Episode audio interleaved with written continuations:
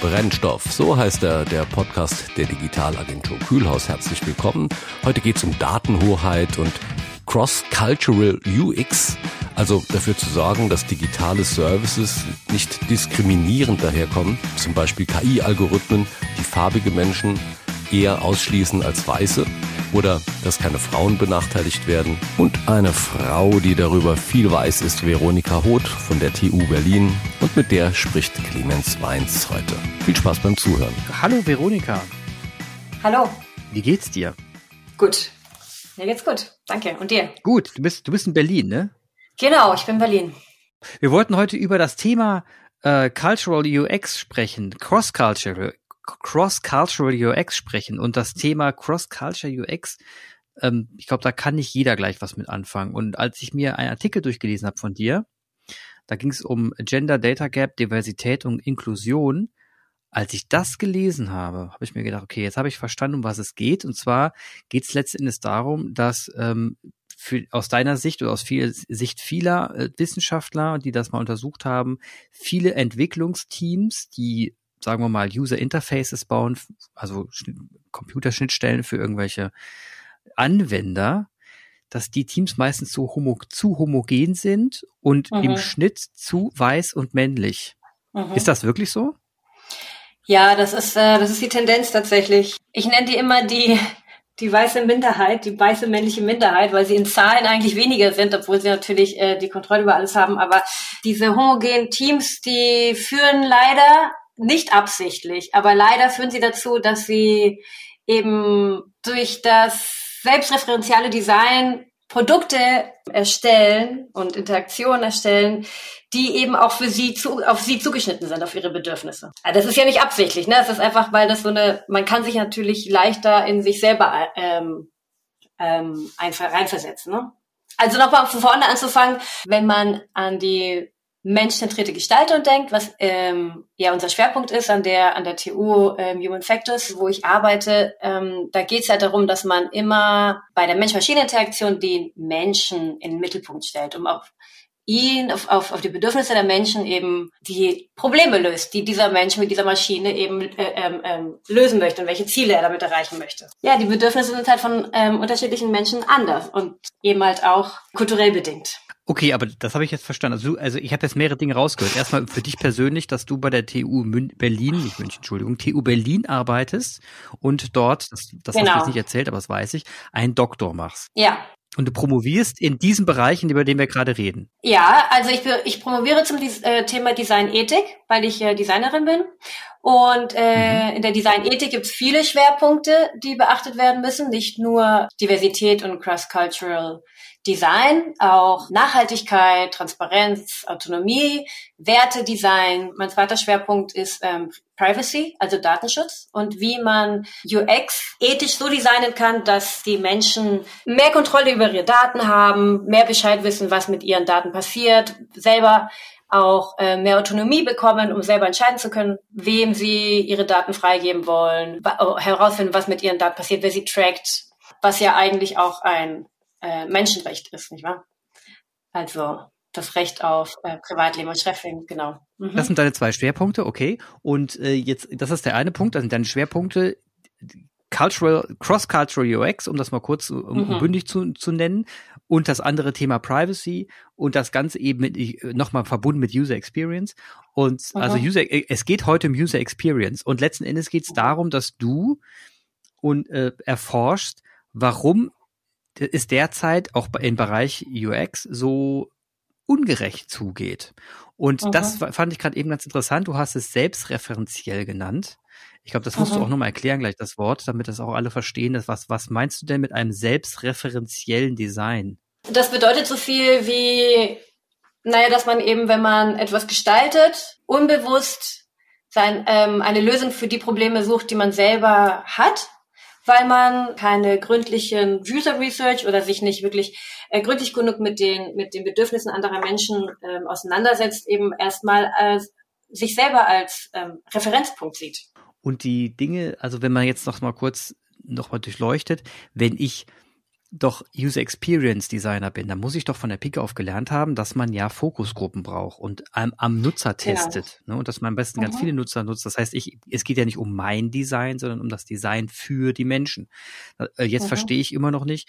Das würde ja, also das heißt, ich verstehe es nicht, aber das, das ist jetzt eine Schlussfolgerung. Das würde ja bedeuten, dass die Masse da draußen sich gar nicht an die vorgegebenen Schritte hält. Ich denke, das liegt nicht nur klar, auch wenn man User Research durchführt und die Daten erhebt und auswertet, wird man vielleicht trotzdem sich nicht so genau in die Rolle der, der anderen Menschen reinversetzen können, als wenn diese Menschen selber mitgestalten. Umso diverser das Team ist, nicht nur, auch nicht nur ähm, mit Bezug auf Kultur, sondern auch Disziplin. Wenn es transdisziplinäre Teams, Teams sind, dann haben sie auch ein weiteres Spektrum an Lösungsmöglichkeiten einfach, die sie sich zusammen überlegen können. Also wir merken das zum Beispiel im Human Factors Bereich. Wir arbeiten auch transdisziplinär und wir arbeiten mit äh, Ingenieuren, Psychologen, Ethnologen, Designern und das ist sehr interessant, weil wir uns auch methodisch sehr gut austauschen können. Und die Psychologen kennen ihre Methoden sehr gut und die Ethnologen kennen ihre Methoden sehr gut. Und wenn sie sich dann mischen, diese beiden Gruppen, und diskutieren darüber, welche Vorteile die jeweiligen Methoden haben, dann,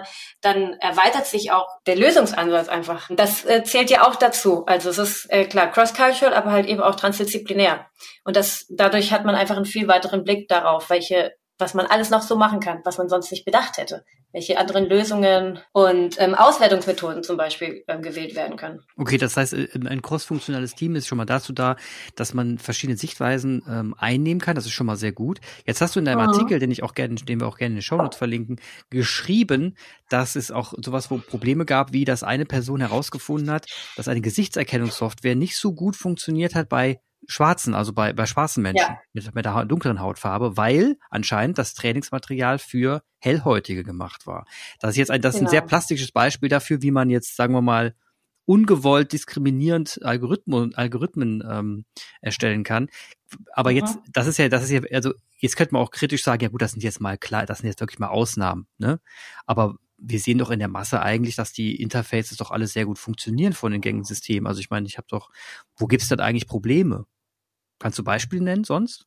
Es gibt ein ähm, Beispiel von letztem Jahr, was ähm, ziemlich durch die ziemlich stark auch durch die Medien gegangen ist. Und zwar war das bei dem AMS-Algorithmus vom Arbeitsmarkt. AMS, was ist das? Das ist ein Algorithmus, der im, sagen wir mal, im Jobcenter von Österreich ähm, erstellt wurde, um Arbeitslose eben zu Maßnahmen zu motivieren, ob sie jetzt zum Beispiel eine Weiterbildung machen sollen und so weiter. Und dann wurde, herausgest äh, äh wurde herausgestellt, dass dieses, dieser Algorithmus auf einer Datenbank, also mit einer Datenbank gefüttert wurde, das altmodisch war, sagen wir mal, indem eben zum Beispiel alleinstehende Frauen, die Kinder haben, überhaupt keine Möglichkeit haben, überhaupt an äh, jemals wieder in den Arbeitsmarkt äh, teilzunehmen, weil mhm. sie gesellschaftlich einfach keine Chancen dafür haben. Und das ähm, ist ja etwas, was vielleicht früher so war, aber vielleicht heutzutage eben nicht mehr so aktuell ist, weil man ja andere Möglichkeiten hat. Und ähm, dieser Algorithmus hat eine strukturelle Diskriminierung durchgeführt, weil er sich basiert hat auf diesen alten Daten. Ja, genau, das ist eben ein, ein sehr konkretes Beispiel aus dem Jetzt. Also das war Wann wurde das herausgefunden? Ich glaube letztes Jahr, 2021. Und dafür gibt es jetzt zum Beispiel auch Systeme. Ich arbeite mit einem Unternehmen zusammen und die kreieren gerade so ein System, in dem sie Datenbanken überprüfen auf ethische, auf, auf unterschiedliche ethische Grundsätze.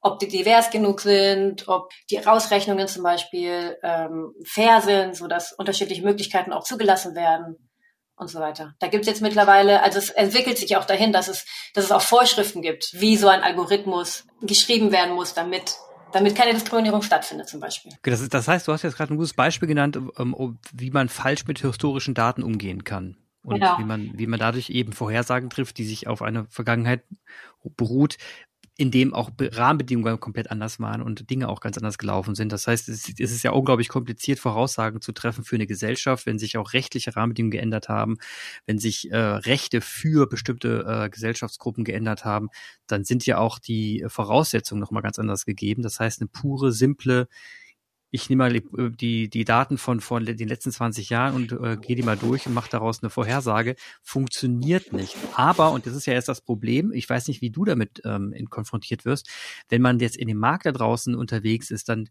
scheint es ja auch immer so, dass es so leicht wäre, ne? dass man letzten Endes historische Daten nimmt und die ganzen ähm, Deep Learning Algorithmen sind so stark, mhm. dass daraus direkt was Predictive äh, gebaut werden kann und dass man dann sofort ohne Probleme hervorsehen kann, was jetzt demnächst passiert. Siehst du das, siehst du da einfach uns auch ein bisschen oder auch die Entscheider, die, die sich zu solchen Dingen entscheiden, falsch aufgeklärt? Ich glaube, das ist wieder ein gutes Beispiel dafür, dass eben die Entscheider auch nicht diejenigen sind, die diskriminiert werden durch ein so altes oder historische, so durch so eine historische Datenbank. In USA gibt es ja zum Beispiel das Beispiel von, da werden zum Beispiel, also da wird ausgewählt, wer, wer zum Beispiel ein Stipendium bekommt für eine Uni oder wer eine, ähm, wer sich bei der Bank ein Kredit, äh, kreditfähig ist oder mhm. für eine Krankenkasse zum Beispiel zu, ähm, ähm, angenommen wird oder so. Und da ist es tatsächlich so, dass dann eben halt auch Personen, die aus ähm, Stadtvierteln, ah genau, und bei Kriminalität zum Beispiel gibt es es auch, dass Personen, die eben aus bestimmten Stadtvierteln kommen, sofort schlecht eingestuft werden und dadurch eben keine Möglichkeit, also noch weniger Möglichkeiten haben als heutzutage überhaupt aus diesem Milieu, aus dem sie irgendwie kommen, irgendwie herauszutreten, weil sie mathematisch eben dort festsitzen. Und ähm, diese Algorithmen sind ja auch so stark, dass man bei der, wenn so eine Entscheidung dann getroffen wurde, die Personen, die diese Entscheidung ablesen, ja auch nicht nachvollziehen können, wie diese Entscheidung getroffen wurde, weil diese mathematischen Systeme, die dahinter stecken, ja so komplex sind. Wenn man nicht aufpasst, ist man dem halt ausgeliefert. Und was ich eben auch aus meiner idealistischen Denkweise so traurig finde, ist, dass eben diese Technologie anstatt diese ganzen, wir haben so viele Möglichkeiten jetzt auch irgendwie vielleicht die Gesellschaft ein bisschen mit zu verändern und anstatt, dass wir was Positives machen, irgendwie noch, noch mehr in unseren alten Biases und unseren alten Denkmustern und, und Diskriminierungen zum Beispiel verharren, weil wir auf diese alten Datenbanken zusammen zum Beispiel zurückgreifen.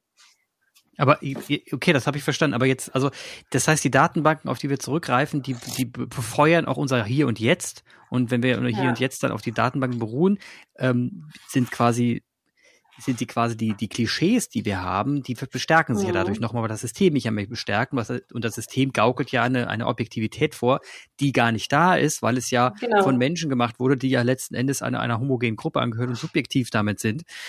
Das, mhm. Aber was kann ich denn jetzt tun? Also ich meine, wenn ich jetzt so Datenbanken habe und ich weiß jetzt, ich hätte jetzt so ein Projekt und will jetzt will jetzt gut Vorhersagen machen und habe jetzt aber da einen Datenstamm von früher, die sind, ist nun mal da, weil mhm. der da ist.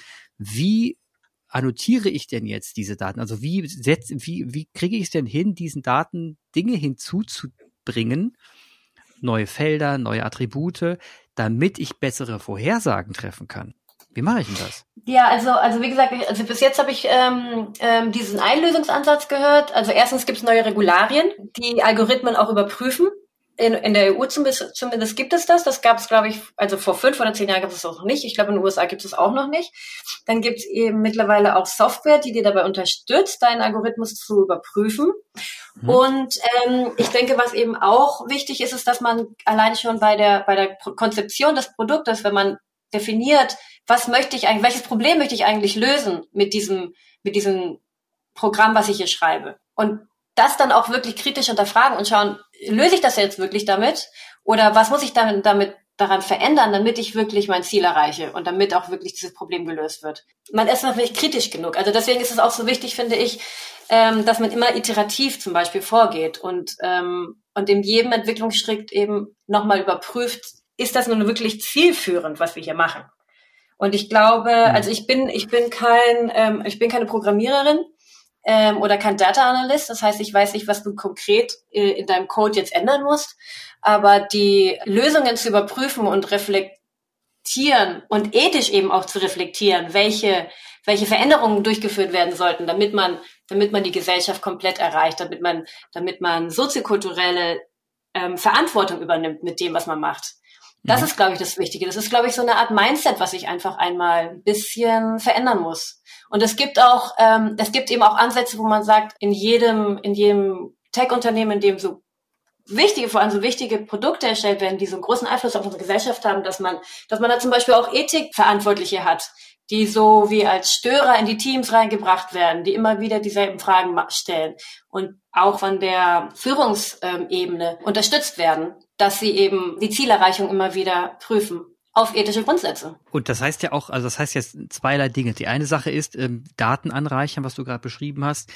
Dieses iterative Vorgehen, das hieß ja für mich, mhm. dass man auch, wenn man jetzt die alten Daten hat, anreichert mit neueren Daten, dass man Umfragen macht, schlicht und ergreifend. Ne? Dass man, dass man dann wirklich die, die, das Jetzt-Zustand muss man dadurch herauskriegen, indem man unter, sich unters Volk mischt und dann entsprechend in allen Gruppen Umfragen macht und, und da versucht ja. Daten herauszuziehen. Wie sieht's denn in dieser Gruppe aus? Wie sieht's denn in diesem Viertel aus? Wie hast, wie, was hat sich denn hier geändert?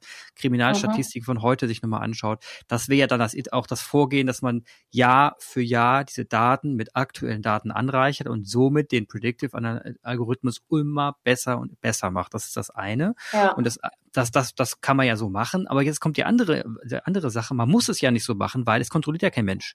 Also jetzt wäre es ja so, dass man ja eigentlich ein Kontrollgremium braucht, dass sich mal dieses, diese mhm. wichtigen gesellschaftlichen Software auch von Polizei und Co. sich anschaut und sagt, okay, das wird jetzt geprüft unter ethischen Gesichtspunkten. Und wenn das nicht, mhm. wenn das hier kein Siegel bekommen hat, keine ISO, kein ISO-Zertifikat kriegt, ethisch geprüft, Stempel mhm. drauf, dann wird das Ding auch nicht live gestellt. Gibt's denn da mhm. schon was? Ja, ich gucke so gerade, wie hießen das genau. Also wie gesagt, ich arbeite gerade mit einem Unternehmen zusammen und die, ähm, da habe ich das auch zum ersten Mal gesehen und ich fand das echt, echt toll. Da gibt's unterschiedliche, da gibt's mittlerweile von der o, ähm, UN, von der EU, gibt's jetzt unterschiedliche Ethikzertifikate, sagen wir mal die man, mhm. ich weiß nicht, ob die mittlerweile ähm, Pflicht sind, vielleicht bei manchen Systemen schon. Ich würde jetzt vorausgehen, so vielleicht Krankenkassen, teilweise sind es auch nur Empfehlungen weil die auch noch in der, in der Arbeit, in der Überarbeitung sind.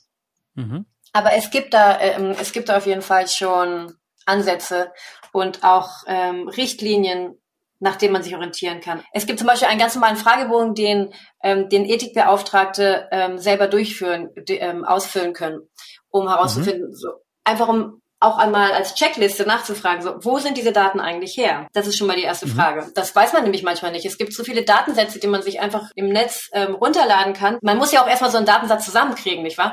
Und dann ist man ja. vielleicht als Programmierer, du hast ein Startup und dann, ah, okay, jetzt wollen wir doch erstmal was ausprobieren und dann probieren wir es mal mit diesem Datensatz aus, weil der ist ja gerade umsonst hier im Netz und der hat so viele Daten, das können wir doch gut gebrauchen und vielleicht ähm, ist das Produkt dann erfolgreich und im ganzen Prozess hat man dann vergessen, dass man doch tatsächlich damals nur auf so einen kostenlosen Datensatz, also basiert auf diesem Datensatz eben gearbeitet hat und das dann vergessen hat, nochmal zu überprüfen zum Beispiel. Ich glaube, das ist auch das der, der Frau passiert, die die diesen Datensatz, dieses Datensatz benutzt hat, mit dem sie ähm, gesehen hat, dass eben People of Color nicht erkannt wurden durch mhm. die Kamera. Ja. Also weil sie eben auch so einen alten Datensatz verwendet hat, der halt kostenlos im Netz rumlag. Genau, darauf muss man zum Beispiel achten. Wo kommen meine Daten her? Das Thema, ich denke, das Thema ist wirklich wieder wichtig, was du ansprichst. Und deswegen ähm, Deswegen reden wir auch da so drü ausführlich drüber. Ich finde es extrem wichtig zu sagen, dass in einem Human-Centered Design-Prozess wirklich alle Ethnien berücksichtigt werden. Und es ist in der mhm. Tat so, dass es heutzutage in vielen Bereichen sehr, sehr ähm, einseitig gemacht wird und dass UX, äh, User Experience Prozesse nicht so durchgeführt werden, dass man eben alles mit, mit, mit beachtet, sondern meistens einfach sagt, ja, wir brauchen jetzt mal schnell Design, mach doch mal irgendwas, wird schon mhm. schick sein. Und dann sagt der Entscheider, ja, irgendwie gefällt mir das und das hauen wir rein. Das ist leider noch die Norm und das ausführliche Herangehen findet nicht immer statt. Bei ja. großen Unternehmen, selbst da findet man ja Fehler. Du hast ein Beispiel in deinem Artikel genannt, bei Apple selber, die auch hier ähm, bestimmte Gruppen ausgeschlossen haben. Du hast, du hast das Thema benannt bei dem, bei den äh, Health Services von, von Apple, dass bestimmte, ja. dass zum Beispiel weibliche Symptome für einen Herzinfarkt gar nicht berücksichtigt waren. Das sind ja, das ist, also das geht ja so in die Tiefe am Ende auch, dass es ja wirklich, dass es wirklich ein umfangreiches Herangehen sein muss, wenn man solche KI-Services auf die Menschheit loslässt. Also einen hohen ja. Grad an Verantwortung. Das Thema Ethik und KI, das spielt ja bereits schon seit Jahren jetzt eine extrem wichtige Rolle und wird auf vielen Seiten beleuchtet. Und da stößt du eben mit deinem Thema auch sehr, sehr gut und sehr stark rein.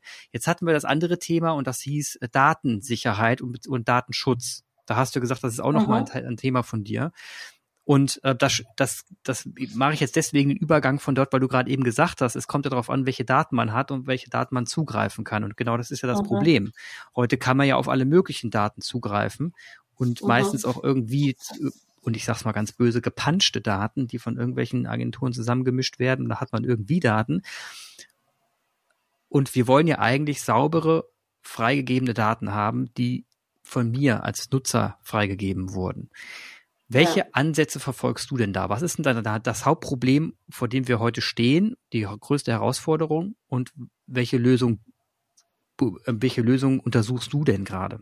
Also ich habe in meiner, genau, in meinem, in meinem Research bis jetzt herausgefunden, dass leider viele Menschen auch gar nicht, ähm, viele Menschen sind, ist gar nicht so bewusst, was überhaupt von denen alles getrackt wird und ähm, was mit ihren Daten passiert. Dann ist das eine Frage, die ich auf den Grund gehen möchte und herausfinden möchte, ähm, ist es denen egal? Oder wann möchten sie sich mit dieser Frage auseinandersetzen? Und wann, wie wichtig ist es denn für sie? Ich glaube nämlich, viele Menschen ist, ist gar nicht bewusst, was überhaupt alles mit ihren Daten passieren kann. Wenn ich über Surveillance Capitalism lese, dann kriege ich nur Albträume. Aber dieser Begriff ist auch nicht jedem gängig. Also das. Ähm, was ist es? Was ist denn das? Daten sind sozusagen die Rohstoffe der Zukunft. Sie sind vor allem deswegen so wertvoll, weil sie immer wieder neu verwendet werden können. Das ist nicht wie Petroleum, das kannst du nur einmal verwenden und dann ist es weg, genauso wie Atomenergie oder so. Daten kann man immer wieder neu anwenden und sie verbrauchen sich nicht. Und mit Daten kann man eben sehr gezielt Menschen herausfinden, findig machen, ganz genau wissen, wer sie sind, äh, was sie mögen, über ihr persönliches Leben, über Konsumverhalten, über ihre politische Tendenzen, über ihr Privatleben und wer praktisch die Kontrolle über diese Daten hat, Kontrolle über die Menschen.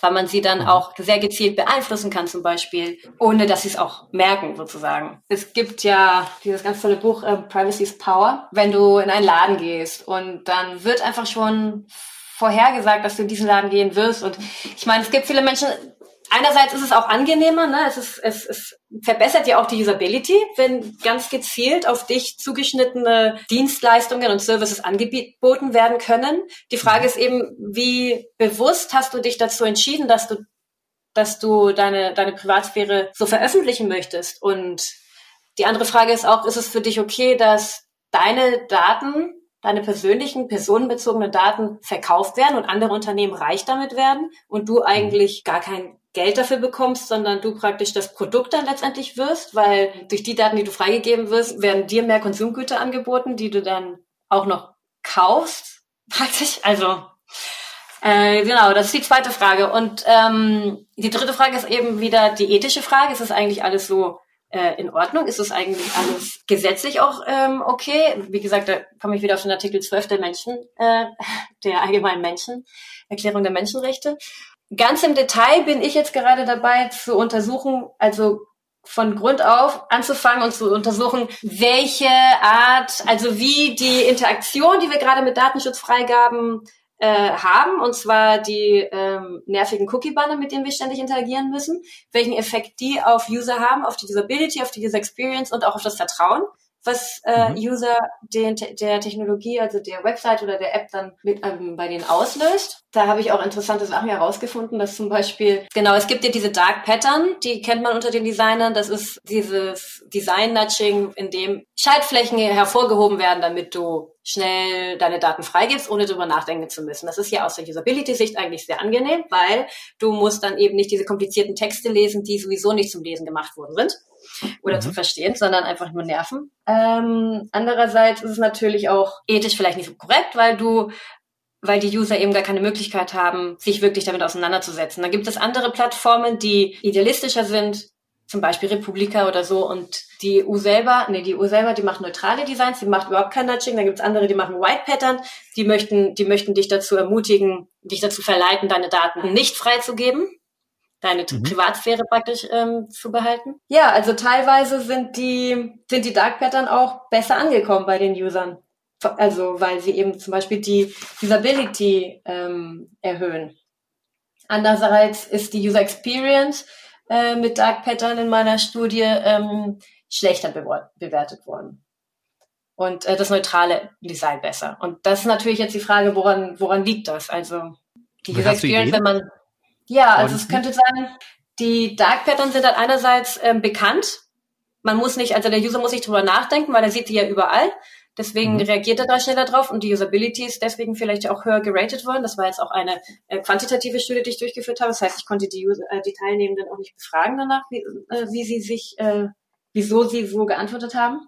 Mhm. Und andererseits ähm, bei dem neutralen Design ist vielleicht die User Experience positiver, weil nicht so ein Verdacht auf Manipulation vielleicht war, wobei es keinen Nachweis davon gibt, darüber gibt, ob die User wirklich merken, dass sie manipuliert werden, wenn sie mit äh, Dark Pattern ähm, interagieren. Ja, letzten Endes, oh. letzten Endes hm. geht's ja, machen ja große Konzerne auch da, also Apple zum Beispiel macht da ja ganz viel Wind gerade auch zu, zu da zu schauen, ob man, ob man vielleicht überhaupt diese ganzen Banner äh, abschalten kann, weil man vom Browser-seitig ja. eben das dermaßen, dermaßen blockt, dass man einmal eine Einstellung macht und damit ist die Sache geritzt und dann kann man eben, braucht man diese ganzen Pop-ups eben nicht mehr. Mhm. Ist für die Pop-up-Industrie natürlich blöd, weil das gerade ein schöner Service ist, aber hilft ja nichts. Ich finde diese, diese, diese Dienstleistung ganz fantastisch und das drängt uns ja auch wieder in die Richtung, wenn die Daten, wenn wir alle eigentlich im Herzen wollen, dass wir die Daten doch irgendwie dass die Daten bei uns liegen sollen, dann muss ja aus Usability-Sicht jetzt noch, noch erarbeitet werden, und das wäre ja mein Wunsch, wer aber das herausfindet, mhm. das ist ja ein Traum, aus Usability-Sicht herausgearbeitet werden, wie kann ich Daten bei mir behalten, bei mir im Keller, mhm. am besten, schöne Fort Knox, meine Daten bei mir und ich kann durch ganz einfache Schritte nach außen hin meine Daten freigeben. Also ich kann sagen, ja. dir gebe ich jetzt mein, meine Adresse von mir, dir gebe ich jetzt das und das. Das wäre mehr der Peer-to-Peer-Ansatzgedanke, dass man eben wieder von Peer-to-Peer -Peer ausgeht und dann eben über sichere Protokolle seine Daten in via Interface ins Netz schiebt. Und das, ja. das, das, das, das interessiert mich ungemein. Hast du dir über solche Dinge schon mal Gedanken gemacht? Mein nächstes Experiment basiert darauf, dass ich mit Usern gemeinsam mit äh, Workshops durchführen möchte um Datenfreigaben, Dialoge sozusagen, Interaktionen, die Daten freigegeben werden könnten, ähm, neu gestaltet werden. Ich möchte ein ähm, Co-Creation äh, Workshop durchführen mhm. und wer halt interessiert daran herauszufinden, was bräuchten dann die User eigentlich. So wie du zum Beispiel sagst, ich möchte meine Daten bei mir behalten und ich möchte mhm. selber darüber entscheiden, wann ich sie an wen für wie lange freigebe und für welchen Zweck. Weil es gibt natürlich, ich habe einmal einen Vortrag von einem ähm, Mitarbeiter der Cambridge Analytica gehört und er meinte, mhm. es wäre egoistisch, Daten nicht freizugeben und für sich selber zu behalten. ja, das ist Natürlich. Aber das, das, ist aber schon, das ist aber schon hart bewertet. Also das ist schon nicht schlecht. Es ist auch kein Wunder, wo er herkommt, dass er das denkt. Aber wenn man zum Beispiel medizinische Daten ansieht und sagen wir mal, dass äh, deine Gesundheitsdaten, sagen wir mal, jemand hat Krebs und diese Person hat ähm, und, und diese Personen geben ihre Daten für die Forschung zum Beispiel frei, damit Forschungsinstitute damit arbeiten können und dadurch vielleicht Fortschritte in der in der Behandlung entstehen können, dann gebe ich dem recht. Dann sage ich, okay, das wäre natürlich super, wenn die, mhm. ähm, wenn diese Art von Daten, wenn ich weiß, sie sind sicher, die werden auch nicht backflashen und dann mich irgendwie negativ dann letztendlich auch ähm, beeinflussen, wenn das frei kommt. Das ist, das wäre natürlich was Schönes, wenn man diese Daten einfach frei benutzen könnte. Mhm. Absolut. Und ich denke auch, dass also letzten Endes ist, ist es so eine Wechselwirkung. Es ist erstens das Wechselwirkung, zweitens kontextbasierend. Also es kommt oh. da wirklich auf den Kontext an. Ja. Der von Cambridge Analytica, der wird wahrscheinlich auch nicht jegliche privaten, intimen Daten von sich preisgeben wollen. Vielleicht ist er da auch oh. etwas egoistisch und will das für sich behalten. Also es kommt auch stark auf den Kontext an und auf den Sinn dahinter. Ähm, da sind, da sind wir in Europa gar nicht so schlecht drauf, muss ich sagen, auch mit der DSGVO und, und entwickeln uns auch in eine ja. richtige Richtung. Und ähm, der Glaube, und das muss ich hier mal in den, in den Äther rausposaunen, der Glaube daran, dass man durch, durch Datenfreigaben jeglicher Art Innovation fördert, halte ich für kompletten Schwachsinn sondern mhm. ich, ich bin fest davon überzeugt, dass es eben nicht die Innovation fördert, sondern genau das Gegenteil tut, weil dann verlassen wir uns immer darauf, dass wir jeden, jede Quatschdaten kriegen und machen uns überhaupt keine Gedanken mehr darüber, mhm. ähm, wie, wie, wie wir denn Interfaces und, und strukturieren können und sollten, dass sie am Ende dann doch innovativer werden. Also mal als Beispiel, ja, wenn du jetzt also das, was wir gerade sehen mit, mit Amazon, die Services, die wir kriegen, das sind alles Konsumservices, die sind in sich jetzt nicht innovativ. Das ist alles tralala und das ist alles nicht mhm. schwer zu machen und ähm, bringt die Menschheit jetzt semi voran, sondern mehr so einen Seitwärtsschritt. Wirklich vorankommen wir mit neuen Rahmenbedingungen und ich bin fest davon überzeugt, wenn wir die Möglichkeit hätten, dass Nutzer ihre Daten wirklich freigeben und sagen, dafür, in diesem Kontext, für dieses Forschungsprojekt, für dieses Vorhaben, stelle ich meine Daten zur Verfügung, hätten wir wahrscheinlich eine unglaublich höhere Datenqualität und mhm. könnten dadurch eben auch viel spezifischer und kontextbasierender forschen.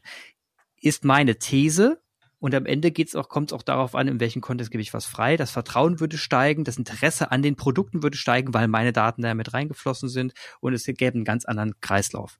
Das ja. ist meine Meinung dazu, kann, kann man aber schön drüber streiten. Ja, ich glaube, da ist was dran auf jeden Fall. Man kann aber auch nicht Innovation nur auf Daten basieren eben. Ich finde eben, die User direkt einzubeziehen und äh, mit ihnen gemeinsam Lösungen zu gestalten, um ihre persönlichen Probleme und, und Ziele und Wünsche zu erfüllen, ist eben auch ein wichtiger Teil davon. Auf jeden Fall. Es sind immer noch Menschen dahinter, genau. Es sind immer noch Menschen dahinter und darauf, darauf kommt es letzten Endes an. Ja. Veronika, ich danke dir recht herzlich für das heutige Gespräch. Es war sehr interessant von Culture, Cross-Cultural UX zu Data Privacy. Sehr spannende Themen, mit denen du dich gerade beschäftigst. Bin gespannt. Mhm. Wann ist deine Doktorarbeit fertig? Puh. ich hoffe in zwei Jahren. Ich bin, glaube ich, Jahren. mittendrin. Ja. Wunderbar. Mitten auf dem Weg. Dann ist der mhm. Gipfel, dann ist der Gipfel ja schon fast erreicht, dann geht's ja bald bergab. Also ich meine im positiven Sinne. bergab Richtung Ziel. Und dann genau. kannst du da schön in der Homebase nochmal deine, deine, deine Doktorarbeit verteidigen. Ich wünsche dir dabei viel Erfolg und Vielen schön, Dank. dass du bei Brennstoff warst. Okay. Danke dir. Ein herzliches Dankeschön an Veronika und Clemens. Danke fürs Zuhören und wir freuen uns auf ein nächstes Mal, wenn es wieder heißt Brennstoff. Auf Wiederhören.